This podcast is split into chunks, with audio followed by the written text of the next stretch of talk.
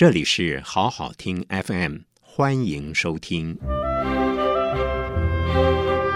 欢迎进入异想人生，李梅玲主持。各位听众，大家好，欢迎收听异想人生，我是李梅玲，我是芳萍。我们今天要介绍的罗兰桑啊，嗯、他事实上是呃有一段时间，差不多有六七年，是阿波里奈尔。他们两个的热恋，其实一直到罗兰桑过世的时候，他的遗言很简单，他要穿白色的衣服，红色的玫瑰花，然后啊、呃、要把当年。阿波里奈尔写给他的信放在他的胸前。我们要先说明一下，这位是个诗人。阿波里奈尔是非常有名的诗人，他过世的时间也很早，嗯、但是他现在在文学史上面，他是啊、呃，就是象征派跟超现实派之间的一个先行者。嗯、那至于他是什么样的先行者，我们大约有提到，就是他们都是在十九世纪末左右出生，在二十世纪初崭露头角的人，刚好在。一个世纪大变动，所以当那个巴黎为了万国博览会，他要盖那个埃菲尔铁塔的时候，那时候的老诗人呐、啊，像雨果这些都非常愤怒，觉得你怎么可以让这种庞然丑陋的大怪物挡住我们的视线？嗯、所以他那个时候只要是看得到埃菲尔铁塔的路，他都绕道，眼睛看都不要看。可是歌颂这一个新的绝，就是这样子从土地上。这样子耸立的，就是阿波里内尔，他觉得是一个新的时代就到临了，他可以看到一个时代的脉动。嗯哼，好，我想我们先来简单的介绍这个玛丽罗兰山，就是我们今天要介绍的这位女画家的小档案，然后再来说她的故事。好。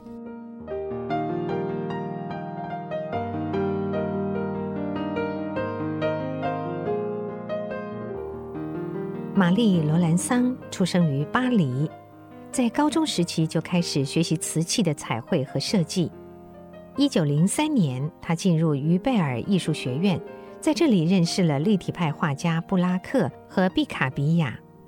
不久之后，更加入了诗人阿波里内赫、画家毕卡索等人组成的洗涤船，投身于前卫艺术的领域，也成为巴黎画派当中很重要的一位女性画家。第一次世界大战之后，罗兰桑的绘画风格转向成熟，他多半以淡蓝、玫瑰红、浅灰等色彩和拥有黑色大眼睛的人物作为他的绘画主题。这样的风格使他成为描绘女性肖像的知名画家。一九三零年代之后，罗兰桑的画作越来越重视色彩和形式的处理，他的色调更为明亮和柔和。虽然这个时候仍然以粉红、浅蓝和灰色作为画面的主要颜色，但是色彩的层次更为丰富细腻。罗兰桑的绘画风格让人清楚地意识到优雅的质感，也符合了人们对他的一个称号：一位真正的贵妇。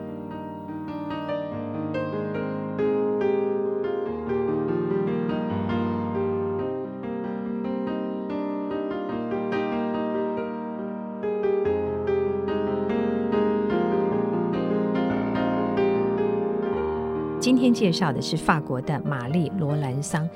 这位画家。如果要用很简单的字来描述他的形象的话，您会用什么样的叙述？他过世的时候，就是大家非常知道的野兽派大师马蒂斯曾经给了他一句赞美的话。我们也许很难懂这种赞美的话是什么意思。他就是说，玛丽·罗兰桑，她真是一位贵妇。我们现在想贵妇好像就是很会消费啦，走在时尚尖端。可是，在那个时候，马蒂斯所要含义的，应该是一种就是出身教养都非常良好的这种家庭，然后呃，行为举止都非常优雅，都非常合宜的这样子的一个贵妇的一个代名词。但他事实上，他的情史是非常非常丰富的。这好像有点矛盾啊。啊、呃，对，但是。法国嘛，嗯、是是 法国。像我们介绍的寇维兹，那是一个德国的艺术家，嗯、他的情非常德国形象，对对，但是他的线条非常的刚硬，嗯、然后黑白对比非常强烈，是他要。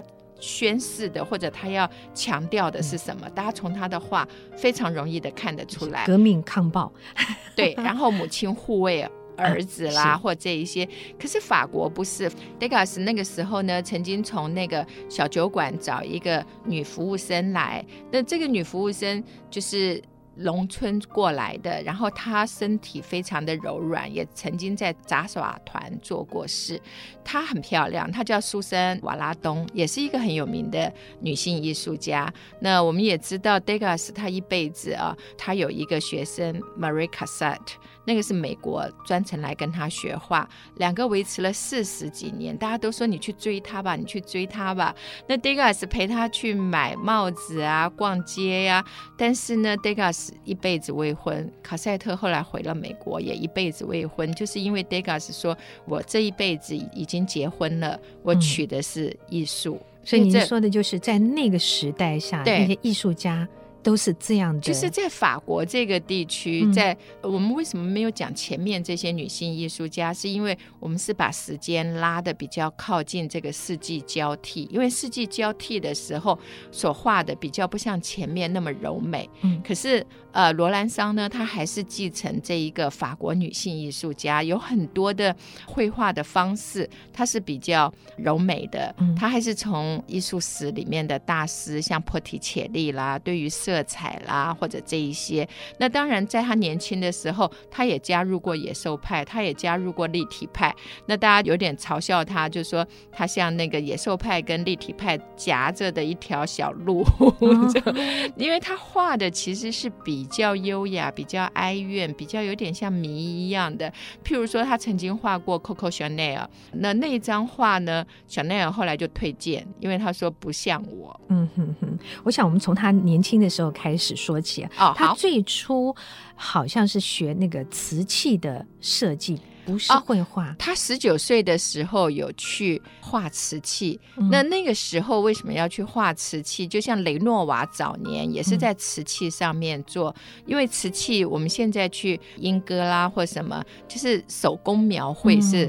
嗯当然，现在工业革命之后，你很多的就是可以用转贴的，就像我们贴纸刮一刮，颜色可以上去再烧的。但是真正好的都还是手工绘画。他十九岁去做这个工作之前，事实上他的家庭经济并没有很大的压力。嗯，可是他一直就是想要证明自己，就像我们现在很多很年轻就去打工，就想证明自己是。有能力来支撑一个家庭，那为什么会这样子？嗯、跟她是私生女有很密切的关系。嗯、那他事实上画不到三年，他就又乖乖的回安培美术学院去学画。他就是在那里安培美术学院认识了那个 George Braque。那布拉克呢，就是跟毕卡索同时创办，呃，不是创办，就两个人理念非常符合，嗯、两个开始画那个立体派。派嗯、那布拉克的作品在去年的北美馆庞毕度展里面有六七幅布拉克的作品都有过来。嗯嗯。嗯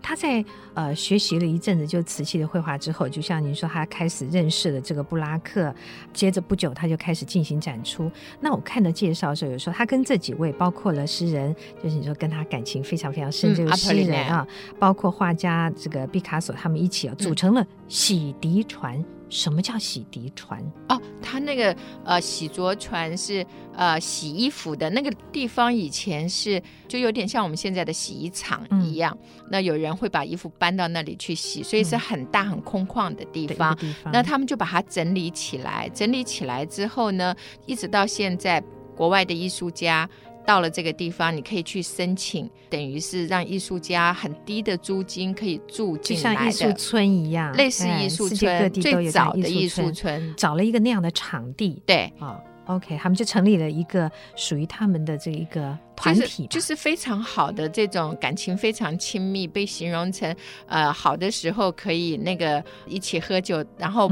一言不合可以打到头破血流，然后三分钟后大家又和好如初，类似像这样子，因为他们几个。就是因为阿波里奈尔他们在一起的感情非常特殊，所以那个呃罗兰桑也画了蛮多的画，都是在画那个时候。常常阿波里奈尔坐中间，因为阿波里奈尔他不管是呃就是在那个时候的报章或者是杂志，他的影响力事实上是蛮大，因为文笔非常的好。阿波里奈尔跟罗兰桑两个非常非常好，是这两个呢，一个是私生子，一个是私生女。然后他们对于那种很幽微或者是心境上的一些苦啊，两个非常能够体会。所以基本上阿波里奈尔跟罗兰桑的感情是，即便两个各自婚嫁，到阿普里奈尔过世的时候，墙上墙边挂的还是他坐在椅子上，毕卡索。对着他讲话，那旁边拿着一朵花的就是罗兰桑，嗯、另外一个就是毕卡索那时候的女朋友。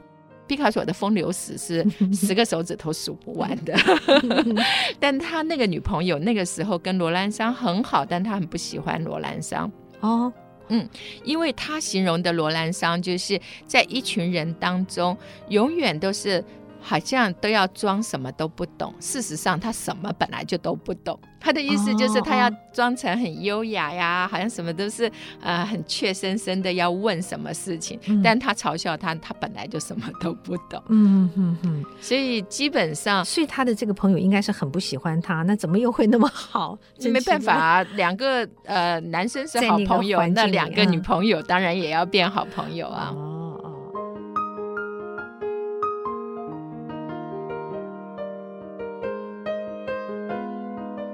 刚才我们谈到的是罗兰桑，他在高中时期开始做这个瓷器的彩绘设计等等，没有几年之后，他就跟立体派的画家布拉克呀，还有毕卡索等等等等，他们组成了一个洗涤船，或者是说洗濯船，就是一个洗衣厂的地方、嗯、啊，成立了一个他们的艺术家团体。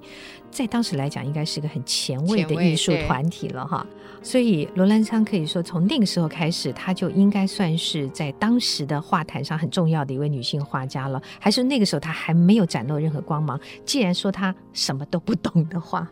他说他什么都不懂，大概是形容这个女生比较爱撒娇，或者是比较我们讲的那种，就是。装可爱吧，嗯、大概是这样。彼此还是有点有点嫉妒了，一定的，一定的。罗兰桑算是红的很早的，因为她一方面是女性，在一方面她的画风那个时候都有所改变，而且她妈妈常常把家里提供出来，让她约这些艺术界的朋友到家里。那艺术界那些，你看像毕卡索到巴黎啊，他那个时候穷的时候，跟那个布拉克就是。呃，两个人合用一张床，合用一个帽子，一个晚上出去，一个白天回来，就这样子，等于一套西装换来换去的这样子穿呐、啊。嗯、所以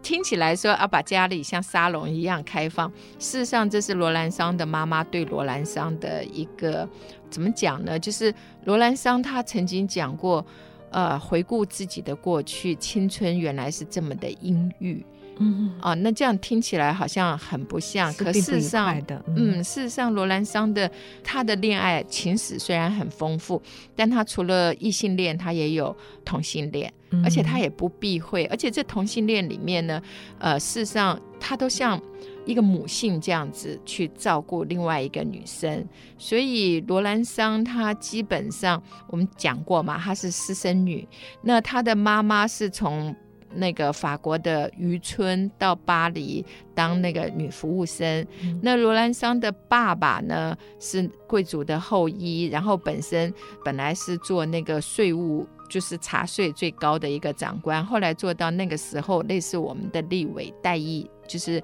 呃议员代议士这样子的。嗯嗯嗯、那他的爸爸就是不认他，所以罗兰桑是跟妈妈姓，嗯。所以在他成长过程，他曾经有一次，他就回去想要问一下他们亲族之间对他这一个私生女有什么样的感受。就他走错村子了，就竟然发现所有的人只知道罗兰桑的妈妈到巴黎去，没有人知道他生下一个女儿。嗯、那他的爸爸当然也帮他在那个时候的霞飞大道啊，就是我们讲的巴黎大道啊，也有房子，后来也搬到很大的房子。他爸爸也都按月给钱，照顾他，但是就是不认有这样子的一个女儿。嗯，所以他从小他妈妈很恨他，就是。不想要这个女儿，但罗兰桑长得也蛮可爱的，大概就常常是用那种很可爱的感觉吧。后来他妈妈就决定要把这个女儿栽培成名媛吧，嗯、类似那种就是可以出去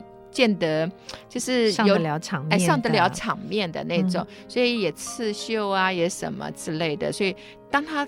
带艺术家朋友，艺术家其实不太介意人家的家世或者什么。是他妈妈其实还蛮欢迎这种感觉的，嗯、所以罗兰桑花很大的力气去讨好他的妈妈。嗯，当然，也许是自觉或者是不自觉。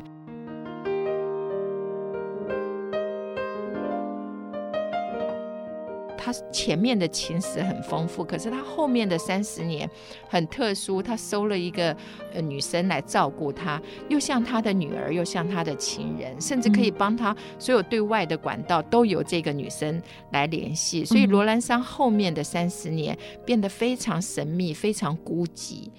我们在节目开始的时候，梅玲姐，你有提到说，罗兰桑他其实这一生啊是很特殊的，有很多的故事。嗯、那我第一个疑问就是，他不是跟那个诗人就是阿波里内很很好，对不对？对，可是为什么没有跟他在一起？因为你也曾经提到说，他好像呃过世的时候，他说要把阿波里内赫的给他的信要贴在胸前，那表示他的感情跟他应该很深。他为什么没有嫁给他呢？其实这个为什么没有嫁给他啊？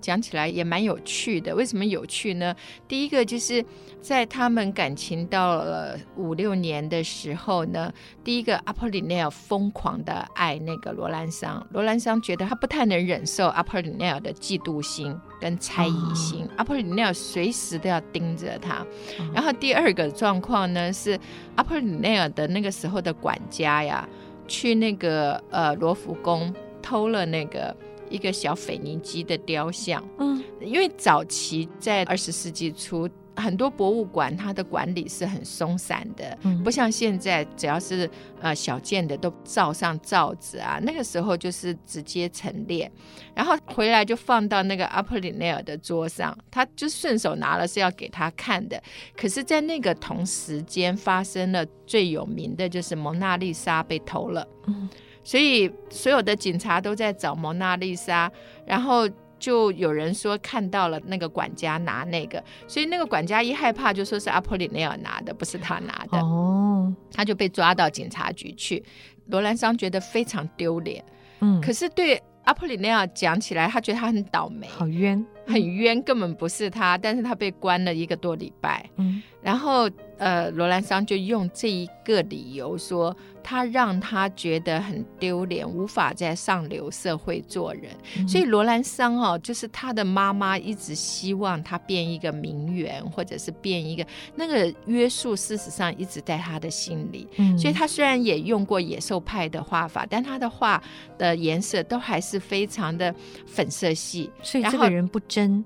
真不敢透露他的真，呃，至少在感情上面，嗯、或者就是他长期有某种的。压抑或者什么之类的，嗯、就像他画立体派，他也不是像毕卡索画的那种像非洲面具一样张牙舞爪，他也只是把空间稍微切割一下，所以到最后他还是回到他的粉色系。那他的这种粉粉的，然后很优雅、很抒情的，是日本非常喜欢的，所以他的美术馆是设在日本。日本在泡沫经济的时候大量买。我曾经去日本的那个西麻布啊，吃一家很有名的，就日本那时候东西料理军有一个很有名的那个餐厅的主厨，嗯、然后是慕名过去吃，哇，一进去墙上都是罗兰桑的作品，都是真迹哦，嗯嗯就可以看得出来罗兰桑的那种非常诗情画意，然后非常优雅，然后非常内敛女性始终像个谜一样的、嗯、呃那种画风呢，事实上是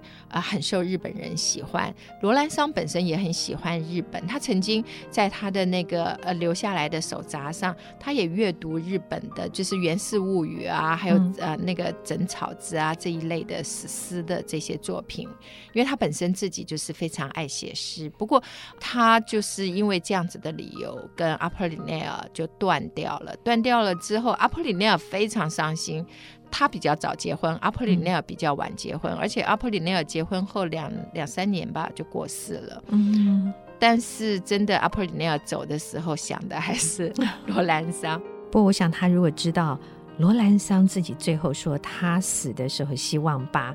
阿普里内尔他的这个情诗放在胸前的话，也许他心里面会觉得稍稍有点补偿吧。差了三四十年。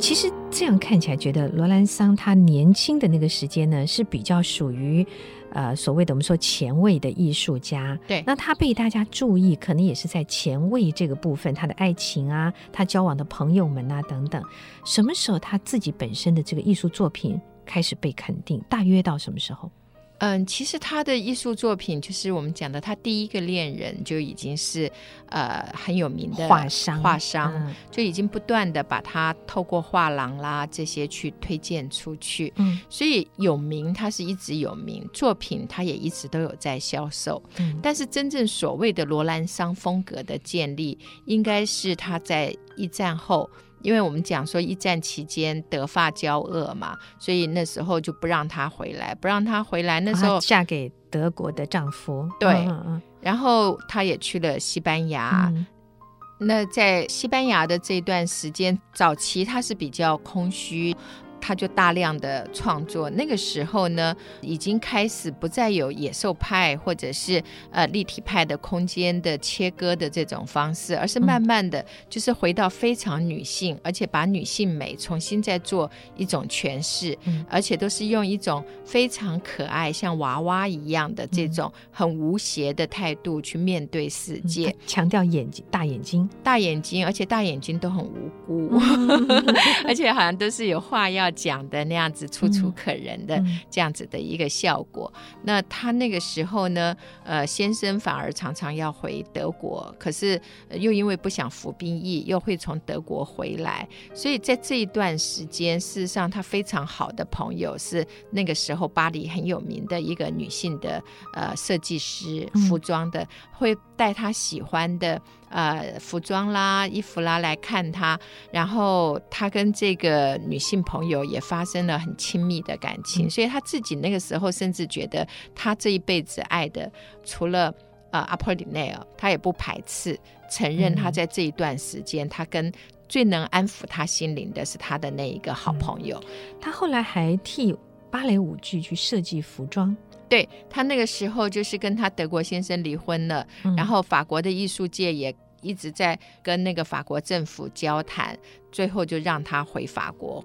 回法国之后，就是在这个时期，他变得非常的活跃，嗯、也就是他差不多四十岁出头，然后往五十岁迈进的这一段时间，最早就开始帮那个呃非常有名的就是那个 Planck 作曲的。呃，我们都知道那是在讲说用母鹿，然后来形容女生的那一出音乐剧《聘鹿》。嗯嗯，聘金思成的那个聘对对对对对对。然后他是做舞台、做服装整体的一个规划，所以那个时候他自己开始把他的那个色系还有空间感都发挥得非常好，等于是他作品的最完整，然后也最具代表性的时刻，不再像前面是摸索。立体派啦，或者野兽派啦，或者一直在尝试怎么样建立自己的风格。那到了这个时期，它的整体风格已经非常的完备，嗯、就是大家所熟知的用粉色系，空间非常的简单，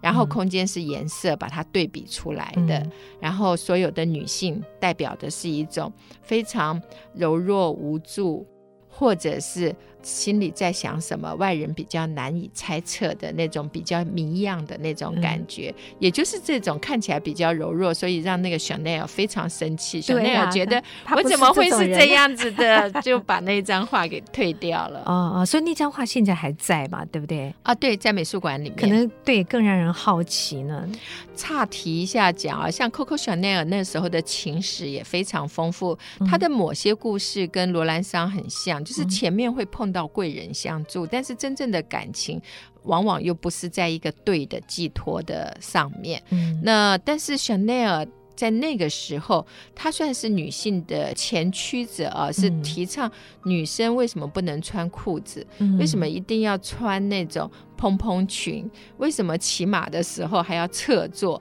为什么不能够像男生一样这样子放开大步走？所以她是最早提倡女生穿长裤，然后女生有工作权。只是现在的 Chanel 又恢复到很柔美啊，嗯、然后那种潮流里面是一种。华丽不断的重复，嗯，对对。不过也就难怪当时 Chanel 会不愿意接受那样的绘画，把它描述成一个所以说柔弱的谜样的女子，还是一定不愿意接受。然后这样子侧坐在那一张椅子上，所以他的这种风格呢，就变成是自我风格建立之后，他也去参加很多国际的，他等于已经是国际知名的呃一位画家，可是就也有。艺评家对于他这种风格，像英国，他那时候去参加国际性的展览的时候，就有艺评家直截了当的是觉得这种画是让大家很不想去看的这种感觉。嗯嗯，所以评价是两极的，非常两极。嗯。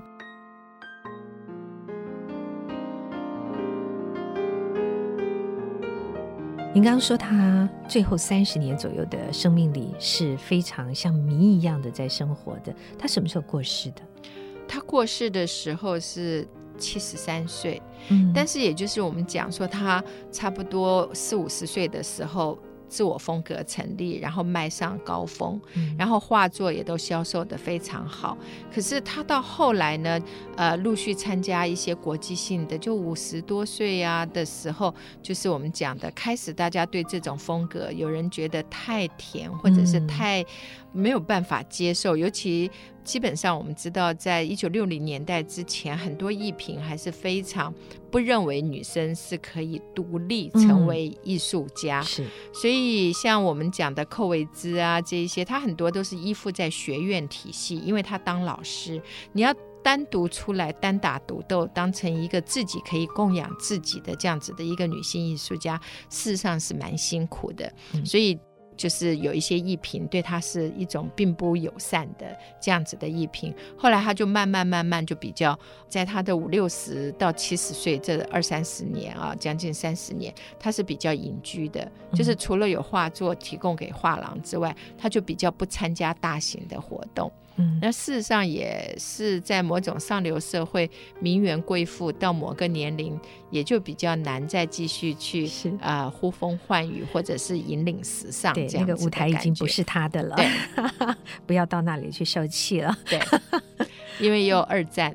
是，好，这就是在今天的时间里，吕梅林老师为大家介绍的法国的一位女画家罗兰桑。那我相信对很多朋友来说，对她是不熟悉的。嗯，不过呢。他有着很特殊的几个对他的描述，比方说一位真正的贵妇，比方说日本人超迷恋他的。对对对。那我想他有他的一个特殊性。如果我们的朋友们尤其到日本去旅行的时候，可以多去欣赏一下他的画作。嗯，这是在二十世纪的时候算是很具有代表性的女画家。对，因为她把那种女性美重新做了一种诠释。然后，呃，大家如果有兴趣的话，他的中文书籍也有相关的出版。嗯哼，好，这就是今天为大家所做的介绍。呃，谢谢美玲姐，也谢谢朋友们的收听。